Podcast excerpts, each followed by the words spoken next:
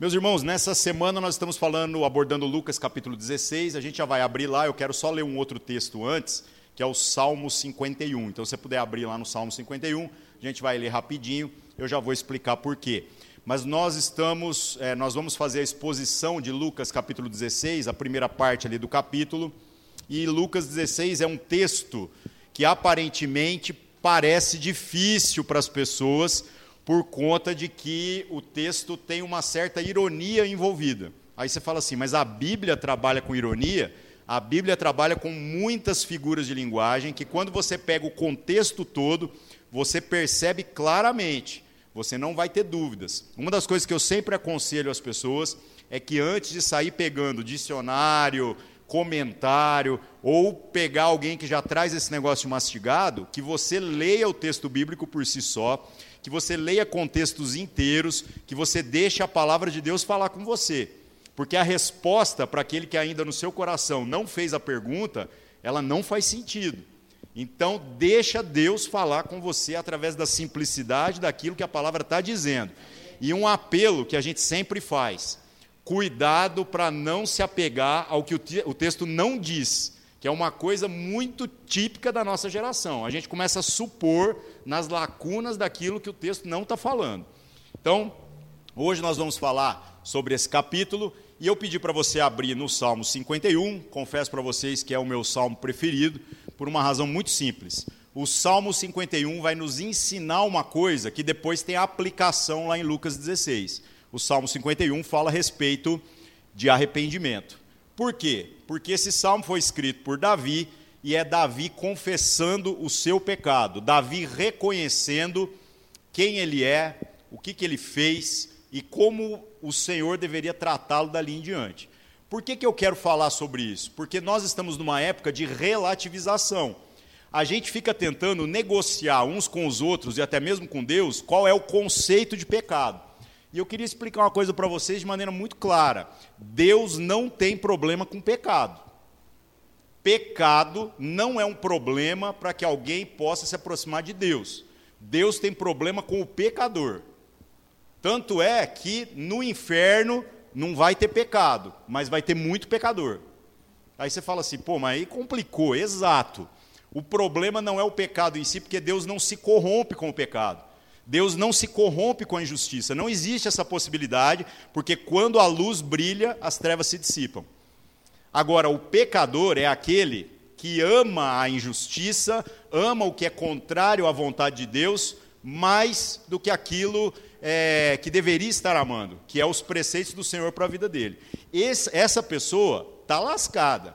Essa pessoa se apresenta como inimigo de Deus. E Davi, o homem que foi escolhido ali, por ter um coração segundo o coração de Deus, é um pecador profissional. O cara mentiu, dissimulou, administrou mal todos os dons e talentos em certas ocasiões que ele recebeu. Precisa não, obrigado. Ele foi adúltero, foi homicida, ele fez tudo que não era para fazer. E mais, Davi parece que desprezou aquilo que foi a orientação do próprio Deus para quando Israel tivesse rei, que era para não ficar preocupado com palácio, com cofre, com cavalos, com mulheres, e os reis de Israel fizeram absolutamente tudo isso.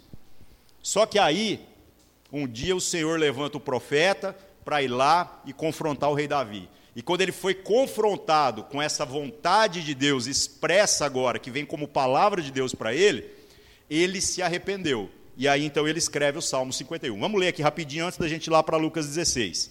Salmo 51 do começo. Tem misericórdia de mim, ó Deus, segundo a tua benignidade. Apaga as minhas transgressões, segundo a multidão das tuas misericórdias. Lava-me completamente da minha iniquidade e purifica-me do meu pecado, porque eu conheço as minhas transgressões e o meu pecado está sempre diante de mim. Então, Davi não é um cara que dá desculpa para aquilo que ele fez. Davi é um cara que faz questão de registrar. E ele poderia, como rei, viu, meus irmãos, inclusive tentar abafar aquilo que aconteceu. Mas ele não faz isso. E é por isso que a gente tem esse testemunho maravilhoso de um homem que busca aquilo que é a vontade de Deus. Continuando, verso 4: Contra ti, contra ti somente pequei e fiz o que a teus olhos parece mal, para que sejas justificado quando falares e puro quando julgares. Aí você fala assim: peraí, Davi matou, adulterou, fez um tanto de coisa ruim, e no final ele fala: eu pequei foi contra o Senhor, porque essa é a gravidade do pecado. Davi destruiu uma família. Davi fez com que um povo perecesse. Eu li o texto aqui, acho que da última vez que eu preguei, sobre a situação em que Davi desobedeceu a Deus, e aí Deus virou para ele e falou: Te dou três escolhas. E aí, qual que você quer? Aí Davi fez as contas falou: Eu quero a menos danosa. E por causa da escolha de Davi, morreram 70 mil homens. Para você ver como Deus leva essas questões a sério. Então, Davi é esse cara. E ele, no final, um cara que fez tudo de errado, diz assim: Mas no final, a minha conclusão é: o meu pecado é contra o Senhor. E é por isso que com o Senhor eu estou me acertando. Agora, ele não fez isso jogando as suas iniquidades para debaixo do tapete. E a nossa geração às vezes quer fazer isso. Quantas pessoas já me procuraram falando assim: ah, eu tenho vivido é, roubando, eu tenho vivido no adultério, e agora daqui para frente eu vou fazer diferente. E aí eu falo assim: amém. Seu pecado não é problema para Jesus. Agora, você pecou contra quem? Contra Deus? Beleza. Você vai ter a hombridade que Davi teve de permitir que o seu pecado seja exposto, para que então o mesmo perdão que Deus agora te dá, outras pessoas tenham a oportunidade de te dar, porque o adultério não é um pecado apenas contra Deus, é um pecado também contra outra pessoa, contra a família. E pode imaginar aí o pecado que você quiser, você pode ter certeza que a maioria deles tem consequências sobre a vida das outras pessoas. Mas aí Davi continua. Ele fala: Eu estou aqui confessando para que o Senhor, quando falares e quando julgares, né, o, seu julgamento sobre mim seja puro, seja justo. Verso 5: Eis que iniquidade fui formado, em pecado me concebeu a minha mãe. Esse versículo aqui também complica, porque às vezes, como que a gente fala com Deus? Senhor, o Senhor sabe que eu sou uma pessoa boa. Agora Davi já está dizendo: O Senhor sabe que eu sou uma pessoa ruim. Mas o homem, segundo o coração de Deus, exatamente. Vamos lá. Verso 6: Eis que amas a verdade no íntimo, e no oculto me fazes conhecer a sabedoria. Purifica-me com o sopro e ficarei puro. Lava-me e ficarei mais alvo do que a neve. Faze-me ouvir júbilo e alegria, para que gozem os ossos que tu quebraste. Então, por que, que eu estou nessa situação, onde o meu pecado agora, às vezes, vai ter que ser exposto, onde eu vou ter que reconhecer a minha miséria, porque o Senhor permitiu que eu fosse conduzido até esse lugar para que o Senhor pudesse é, fazer com que esse júbilo e alegria surja do lugar que é improvável pela força humana, pela força da nossa própria justiça. Davi enxergou isso tudo. E aí ele diz, verso 9: Esconde a tua face dos meus pecados e apaga todas as minhas iniquidades. Cria em mim, ó Deus, um coração puro e renova em mim um espírito reto. Não me lances fora da tua presença e não retires de mim o teu Espírito Santo. Torna a dar-me a alegria da tua salvação e sustém-me com um espírito voluntário. Até aqui, meus irmãos, ele se acertou com Deus, né? Só que por que, que ele fez tudo isso e ele não se poupou da vergonha que muitas vezes a gente está tentando se poupar? Porque ele sabia qual era a vontade de Deus para ele. E a vontade de Deus para ele começa daqui para frente. Uma vez que ele buscou viver em justiça e continuou errando, claro, mas sempre indo lá e pedindo perdão e consertando e assumindo o custo disso, para que a glória seja dada a Deus. Por que, que ele fez isso? Porque ele entendeu a sua vocação. Verso 13: Então ensinarei aos transgressores os teus caminhos, e, aos, e os pecadores se converterão. O problema da nossa geração é que a gente quer dizer o que os outros têm que fazer, a gente quer ensinar para os outros o que tem que fazer, enquanto que nós não estamos fazendo da nossa própria vida um testemunho visível disso.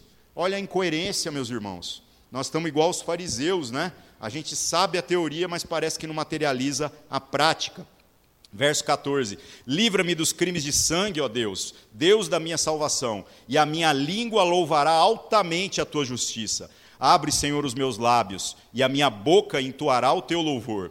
Porque é, não te comprases em sacrifícios, senão eu te daria.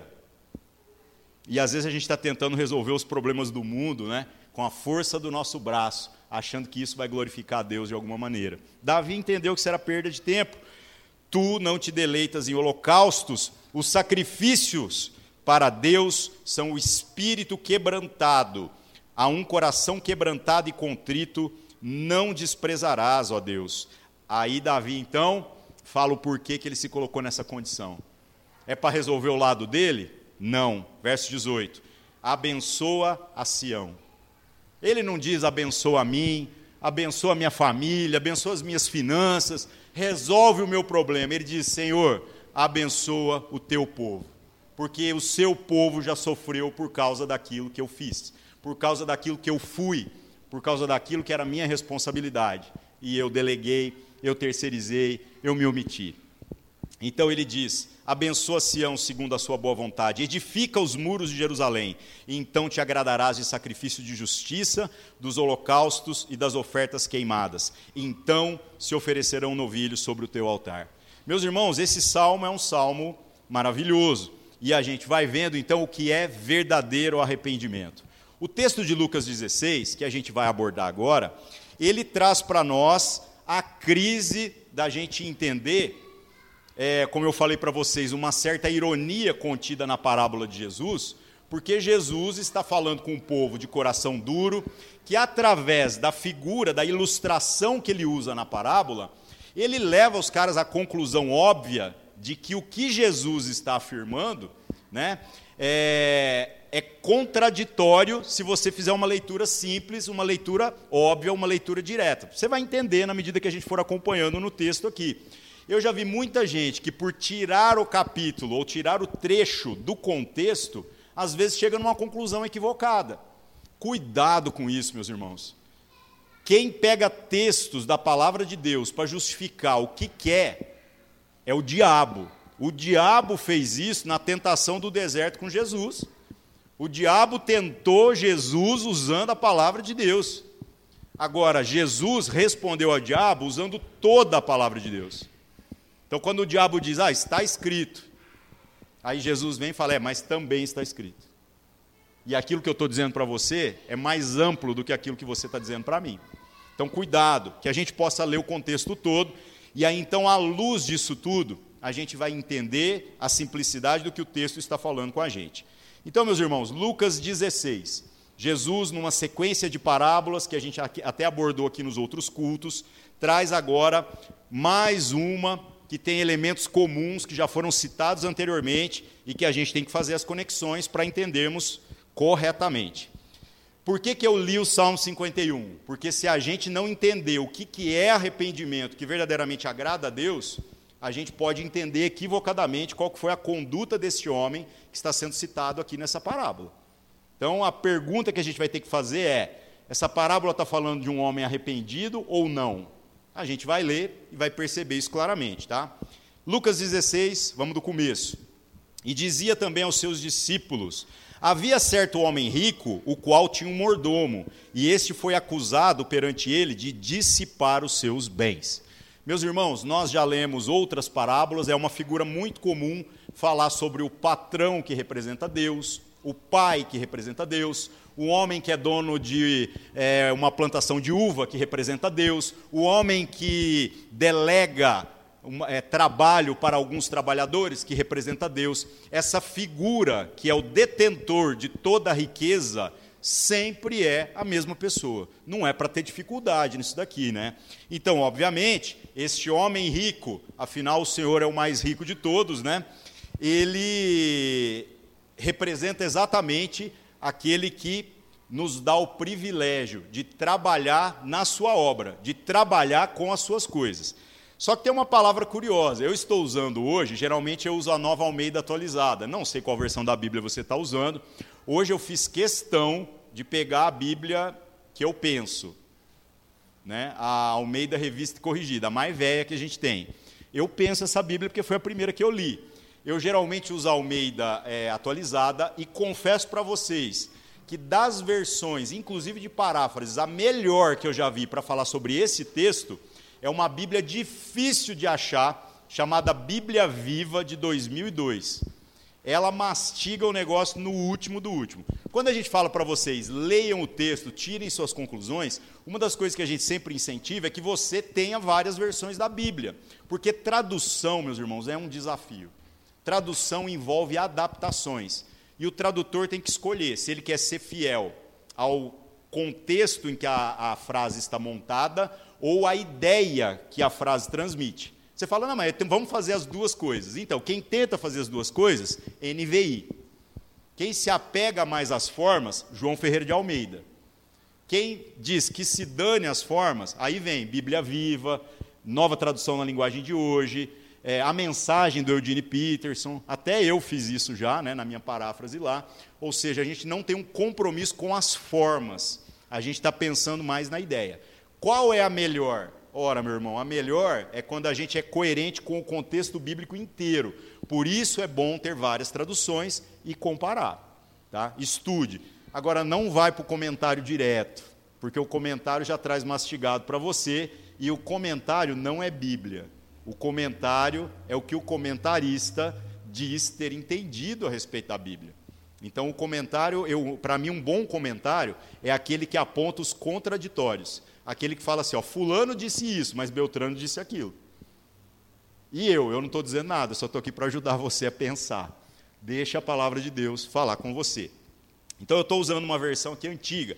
E nesse verso 1 tem a palavra mordomo. Na Bíblia de alguém aqui tem uma palavra diferente? Administrador? Alguma outra? Não. Nós estamos mais ou menos com as Bíblias parecidas aqui, né?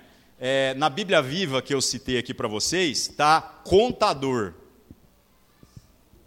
É mais específico ainda, né? Mas, como eu disse para vocês, são os desafios da tradução. Mordomo é uma palavra muito complicada de se usar nos dias de hoje, porque você vai imaginar o cara que fica vestido com smoking, com uma bandeja, levando papel higiênico para o seu senhor, né? Outras pessoas vão associar a percepção equivocada de mordomia, achando que mordomia é ficar de boa, curtindo sem ter que pegar no trabalho para valer. Mas mordomia, na verdade, é uma palavra que está associada a serviço. Se você pesquisar em qualquer estudo no Google, mordomia cristã, você vai se decepcionar, porque não é sobre como ficar de boa, é sobre como você tem o dever de servir a Deus através daquilo que é o seu serviço em favor dos irmãos, em favor da vontade de Deus. Então, mordomia é trabalho e não conforto, como a nossa cultura deformou a palavra. Eu estou explicando isso porque na minha versão está mordomo. Por que, que eu peguei essa versão? Porque mais adiante, essa versão que é mais conservadora nas formas, para mim é mais óbvio onde que o texto está querendo nos conduzir, tá? Não estou desprezando nenhuma outra, mas como eu disse para vocês, é, leia, pesquise, use diferentes para que você não tenha dúvida. Bom, então houve uma acusação. Esse homem rico que representa Deus chamou o cara que recebeu, como o Guilherme citou aqui, dinheiro, trabalho, dons, não sei, riquezas, coisas que são valiosas para esse homem rico, para que fossem administradas segundo a vontade dele e ele está sendo acusado de dissipar os seus bens, de gastar essas coisas não segundo a vontade do seu patrão, mas segundo a sua própria vontade para o seu próprio benefício. E aí, verso 2, a gente vê qual que é a sentença que o patrão dá para esse cara. Verso 2: E ele chamando, disse-lhe: Que é isso que eu ouço de ti? Dá contas da tua mordomia, porque já não poderá ser mais o meu mordomo. O que, que ele recebeu? A notícia de que ele está despedido. É só para ele ir lá e devolver, acertar aquilo que foi colocado sob cuidado dele e literalmente e cuidar da vida dele. Esse patrão foi até muito bonzinho. Porque se alguém, segundo a lei de Israel, provocasse dano para com uma outra pessoa de natureza monetária, a lei dizia que ele deveria restituir duas vezes mais. E se ele não fosse capaz, ele deveria se tornar escravo, servo daquela pessoa, até que pagasse toda a dívida. E se ele se recusasse, ele seria lançado na cadeia. Era assim que funcionava a justiça em Israel. Uma curiosidade, você lembra lá em Lucas capítulo 19, quando Zaqueu chama Jesus para comer na casa dele? Olha que figura maravilhosa. Esquece a música do Regis Danese, tá? Porque fica parecendo que foi o Zaqueu que fez de tudo para chamar a atenção para si, né? Não, mas o Zaqueu está lá tentando ver Jesus, sobe na árvore e por fim Jesus o enxerga. O Zaqueu provavelmente não tinha nem coragem, sabendo muito bem quem era, de chamar um cara como Jesus para entrar na sua casa. Mas Jesus vê o Zaqueu e fala assim: Ô Zaqueu, desce daí, que hoje eu vou comer na sua casa. O cara se sentiu honrado. Aí o mais legal, lá de Lucas 19, é que quando eles estão na mesa, eles estão sentados, o que, que Jesus falou? O texto não diz nada. Eles estão comendo, eles estão simplesmente em comunhão. E aí o Zaqueu toma a palavra, honrado pela presença de Jesus, e começa a falar. E o que, que ele fala? Ele diz assim: se eu lesei alguém em algum negócio, eu vou restituir quatro vezes mais. Mas a lei dizia que você tinha que restituir duas vezes mais. Só se restituía quatro vezes mais se aquilo que você provocou de prejuízo para o outro fosse a única fonte de renda dele. Então, Zaqueu entendeu que ele deveria aplicar sobre si a pior pena possível. Isso é um homem é, arrependido.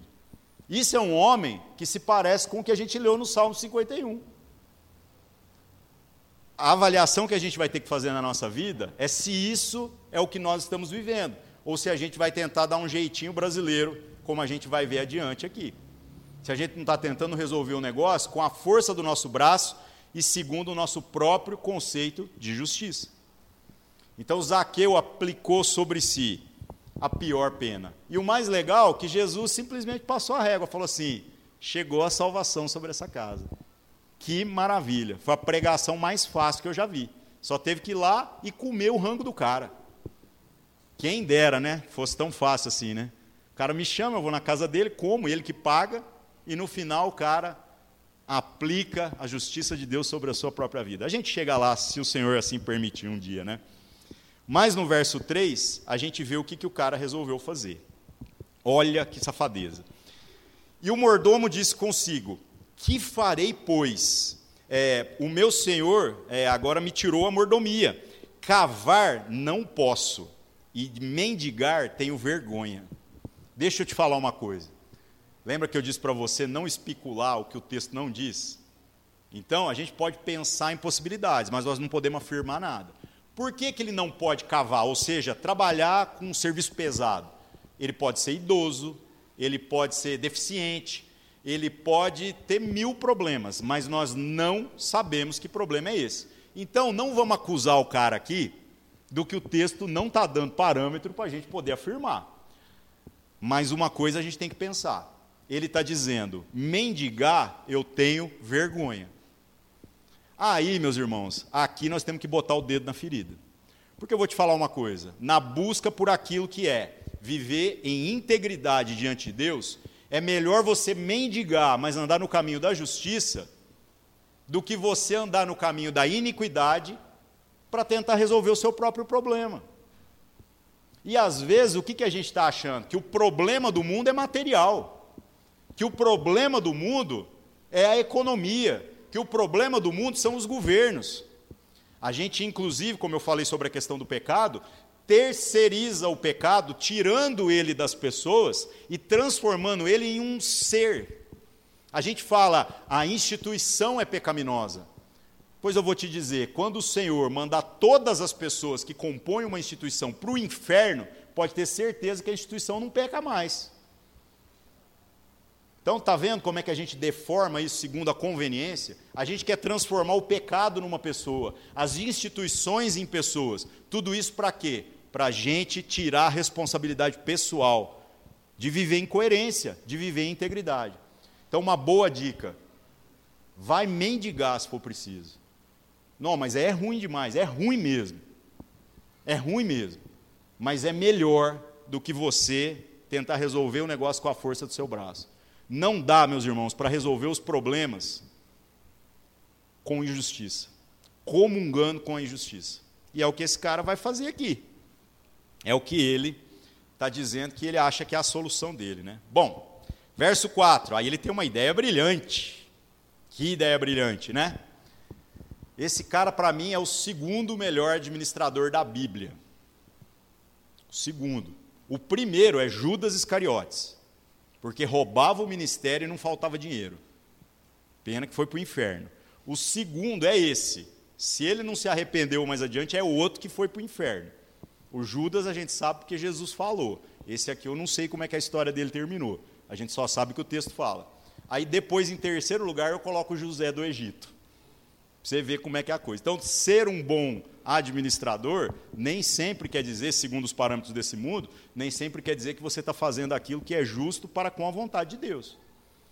Então, o que, que esse cara fez? Teve uma ideia brilhante. Verso 4: Eu sei o que hei de fazer, para que quando for desapossado da minha mordomia, me recebam em suas casas. Então, esse homem aqui, ele está sendo como Davi, pensando assim: pequei contra o Senhor, e o meu pecado está espirrando a ponto de afetar o meu patrão. Não. Ele está pensando em quem? Nele mesmo. E tudo que esse cara faz é pensando nele mesmo.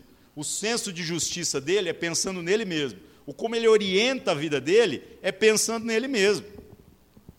Judas, lá em João, capítulo 12, verso 5, vira para Jesus e tenta ensinar Jesus como é que é ser Deus. E ele diz assim: Ô seu Jesus, Olha o perfume que essa mulher aí está derramando no seu cabelo. Dá para vender por 300 denários, ou seja, 300 dias de trabalho. Um ano de salário de um trabalhador custava aquele perfume, segundo João, capítulo 12, verso 5. Aí você fala assim, não, mas que intenção nobre, né? É, mas Jesus, além de tirar Judas grandão, falando assim: os pobres vocês vão ter sempre. Isso não é para se conformar com o pobre, não, viu? O que ele está dizendo é assim: você vai ter oportunidade de cortar na sua própria carne ao longo de toda a sua vida. Agora, essa mulher é tão sério o que ela está fazendo, que eu vou fazer com que seja registrado o que ela está fazendo. E foi. Está nos evangelhos. Que figura poderosa, né? Então, Jesus foi ungido para a sua morte com um perfume realmente precioso. 300 dias de trabalho, meus irmãos, é muita grana, né? Muita grana mesmo. Bom, aí por fim, esse cara com essa ideia brilhante, ao invés de eu me cobrir de cinza, me vestir com roupa de saco, de arrependimento, e ir lá implorar perdão para o meu patrão, para de tudo, de tudo, sendo mandado embora, ele não faça uma recomendação ruim.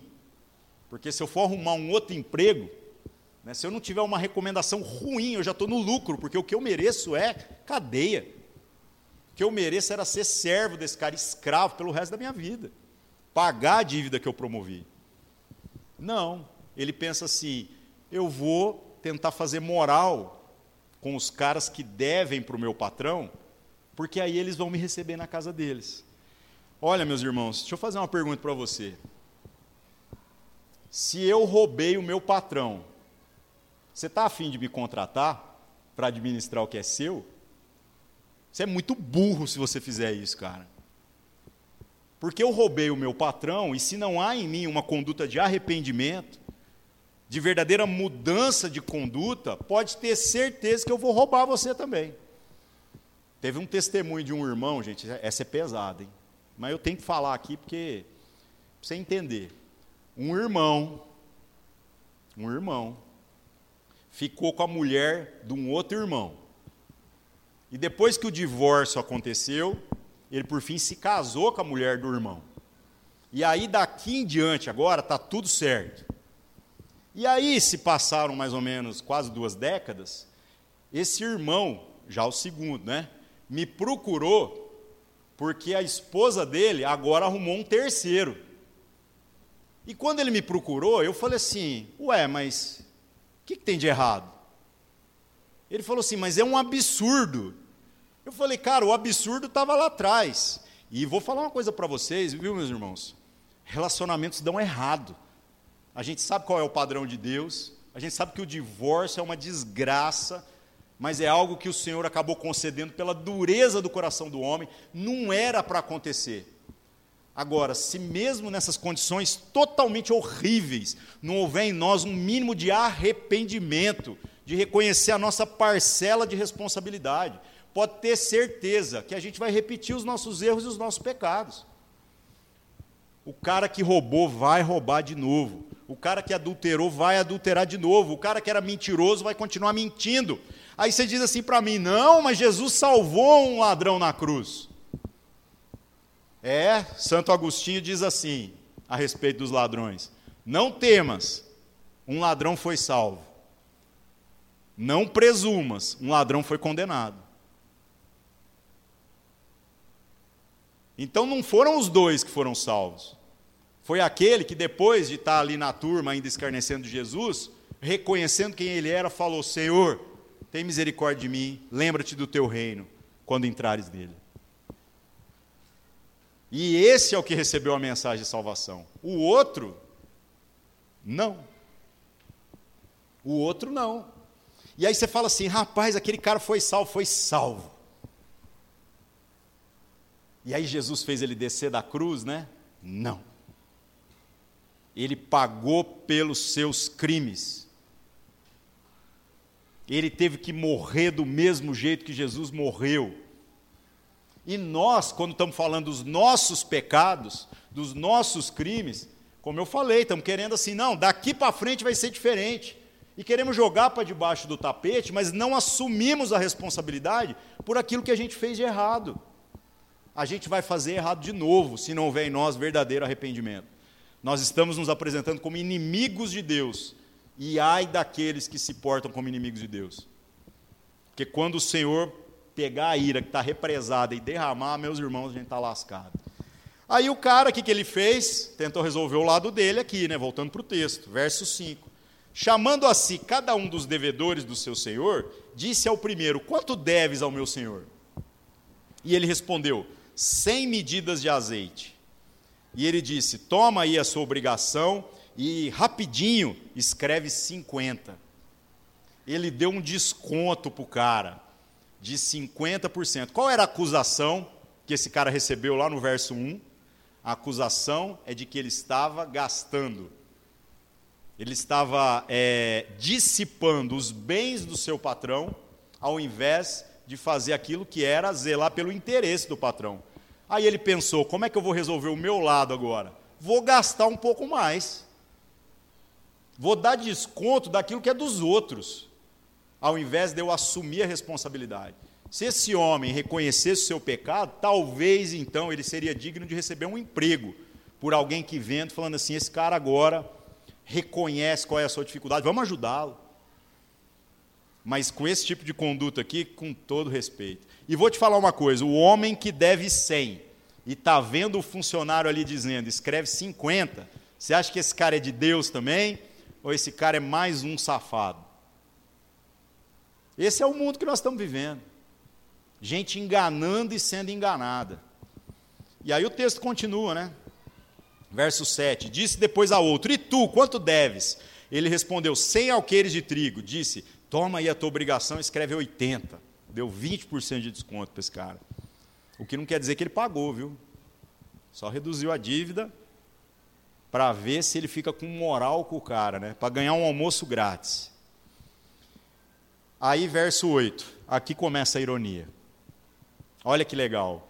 E louvou aquele senhor o injusto mordomo, por haver procedido prudentemente. Porque os filhos desse mundo são mais prudentes na sua geração do que os filhos da luz. O que, que ele está dizendo aqui? Ele está dizendo assim: parabéns. Parabéns, cara. Eu te acusei de um monte de coisa aqui, e o que, que você fez? fez ainda mais para tentar resolver o seu problema. Essa é a prudência dos filhos das trevas, tentar resolver o seu lado primeiro. E aí o verso aqui que mata a questão é o verso 9. E eu vos digo: granjeai amigos com as riquezas da injustiça. Certo? Pega então o dinheiro da injustiça e faça amigos. Olha a ironia. Para que quando estas vos faltarem, essas riquezas, eles vos recebam nos tabernáculos eternos. Em outras palavras, usa tudo que é corrupto aí para ter amigos na corrupção. Aí, quando chegar a hora de entrar na eternidade, não vem falar comigo, não, colega. Pede para os seus amigos abrir a porta do céu para ver se vai poder entrar lá. Essa é a ironia do texto. Eu falei da Bíblia viva, deixa eu abrir aqui para vocês, porque realmente vale a pena, viu? Lucas 16. Olha que legal, meus irmãos. É o verso 9, né? 8 e 9. E louvou aquele Senhor. Ah, não, peraí que eu estou na mesma versão. Viva. No, 8 e 9. O homem rico teve que admirar o desonesto por ser tão esperto. É verdade que as pessoas desse mundo são mais espertas nos seus negócios desonestos do que aqueles que amam a Deus. Eu, porém, vou dizer a vocês para agirem assim, buscando fazer amigos por meio da trapaça, isso vai garantir a entrada de vocês no lar eterno no céu? Que versão legal essa aqui, né? Ou seja, Jesus está dizendo: vocês estão aí tentando resolver o problema de vocês com a injustiça e está achando que isso vai se traduzir por justiça de alguma maneira? Não vai. Não vai. Então, meus irmãos, para a gente aqui partir para o fim, encerrar, deixa eu te perguntar: qual é a nossa busca pela justiça? É buscar aquilo que está alinhado com o interesse de Deus ou com aquilo que a gente acha que é melhor para nós mesmos? Isso é muito sério, isso vai afetar a nossa relação em sociedade, vai afetar a nossa relação com o trabalho, a nossa relação com o dinheiro. Assuma o prejuízo, porque muita gente, não querendo assumir o prejuízo, tentando fazer aquilo que aparentemente é melhor para todos nós, está matando gente. Do que, que eu estou falando? Vou te explicar. Eu já vi gente, eu já vi mulheres, e nesta congregação, que eram espancadas pelo seu marido. E o cara recorrentemente saía, usava droga e depois voltava e quebrava a casa inteira e quebrava a esposa. E aí o que, que a gente falou para essa mulher? Lei Maria da Penha. Óbvio. E a preocupação dela? E como é que vai ficar meu marido? Falei, seu marido vai estar amparado, nós temos trabalho lá na cadeia também. Entendeu? Nós vamos acompanhar você e vamos acompanhar ele. Ele não vai ficar desamparado, não. Só que ela preferiu outros conselhos. Os dois saíram da igreja. Sabe qual o outro conselho? O outro conselho era assim: não separa. Não sai. Por quê? O que as pessoas vão pensar se você se tornar uma mulher divorciada? E essa mulher teve que comer o pão que o diabo amassou, até que essa situação se tornou insustentável. Naquilo, meus irmãos, que ela nem biblicamente já não tinha mais obrigação. Ela era uma mulher abandonada de marido que morava dentro do mesmo endereço que ela. Por isso nós a aconselhamos. Isso é a gente tentar resolver os problemas, às vezes, com a força daquilo que é o nosso interesse. A gente dá um conselho para aquilo que é melhor. Não, é melhor você ficar com ele, porque e os filhos? É melhor você ficar com ele, porque o que, que a sua mãe, o que, que as pessoas vão pensar? O que a igreja vai pensar? Quer ver outro caso? O administrador, o tesoureiro da igreja, que rouba a igreja, e ao invés da gente ir lá e falar assim, vamos ajudar, o que, que a gente faz? A gente acoberta. A gente acoberta.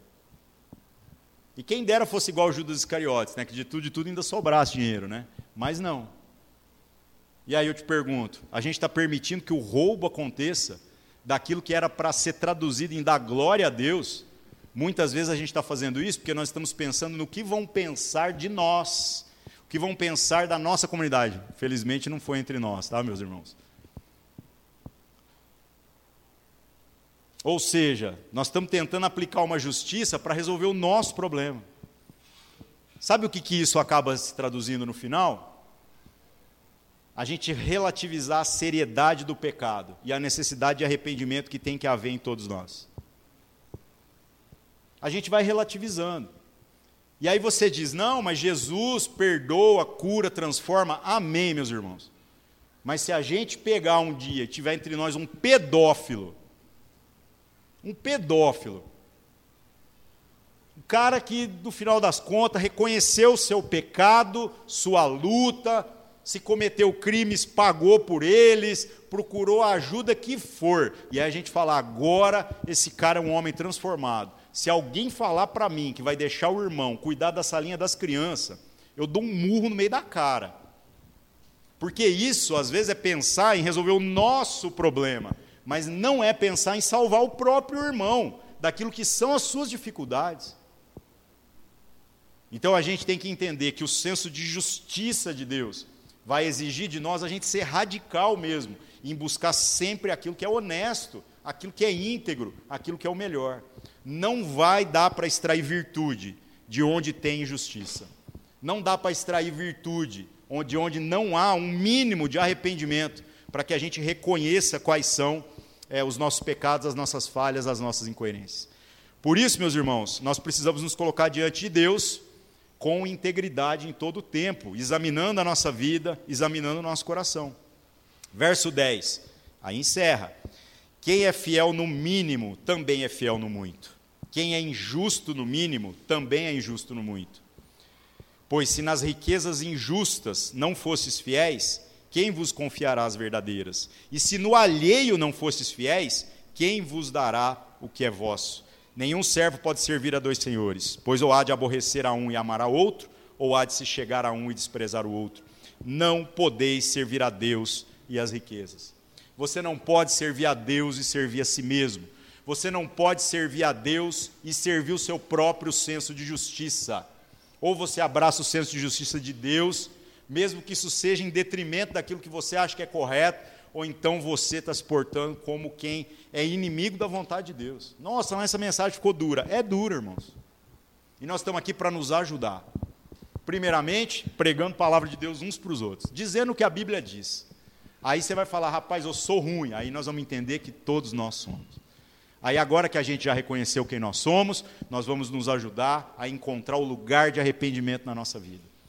E a gente vai lembrar o que, que o Senhor está dizendo a nosso respeito para que a gente viva de maneira diferente daqui para frente. E quando nós errarmos, não tem problema, porque lá em 1 João 10 diz que se a gente dissesse que não tem pecado, é que seria um problema. Mas tendo pecado e reconhecendo ele, tendo uma postura de arrependimento, então o Senhor Jesus vai nos perdoar, vai nos curar, vai fazer o que for preciso para que a gente possa tomar do lugar de comunhão. Que o Senhor nos perdoe, meus irmãos das tentativas que a gente tem de resolver os problemas da nossa vida, da, que a gente acha que são os problemas do mundo, com o nosso conceito de justiça. Amém? É isso.